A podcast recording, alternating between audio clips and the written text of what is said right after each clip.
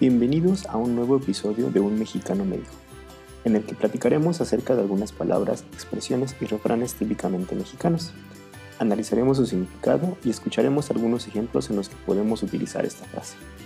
Mi nombre es Gustavo y sin más preámbulos, comencemos.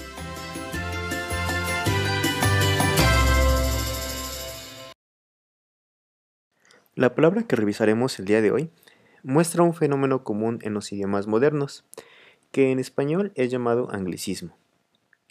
Esto significa que se toma una palabra del inglés, se modifica un poco su pronunciación y se utiliza en el español. Según el Diccionario Prehispánico de Dudas de la Real Academia de la Lengua Española, chance es una palabra tomada del francés o del inglés chance, que significa oportunidad debe pronunciarse a la español, es decir, chance.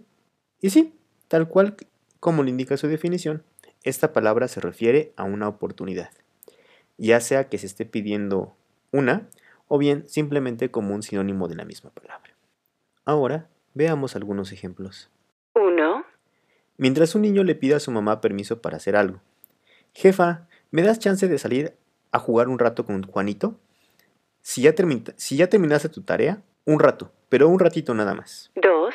Si se tiene confianza con el jefe en la oficina, oiga patrón, ¿me daría chance de ir al, banco? Ahorita vengo. Bueno, pero nomás no, no te vayas a tardar. Tres. Para quejarnos de algo que no sucedió. Yo quería entrar, pero el poli no me dio chance. Esta palabra es más bien informal, así es que ten mucho cuidado de cuando la utilices. Utilízala eh, más que nada con tus amigos, tus familiares, eh, tal vez con tu jefe si hay un poco de confianza, con tus compañeros de trabajo, pero nunca en una reunión formal, en una entrevista de trabajo o en eh, una plática en el trabajo, una reunión en el trabajo. Reflexiones finales. Es muy normal que suceda este tipo de apropiación, sobre todo en las zonas en las cuales hay interacción entre los diferentes idiomas, como es el caso de la frontera de Estados Unidos y México. De hecho, es una forma muy peculiar de hablar e incluso tiene un nombre. Algunos lo llaman Spanglish o Pocho. Espero que hayas aprendido algo nuevo en este episodio. Si te gustó, no olvides suscribirte para que no te pierdas los nuevos episodios.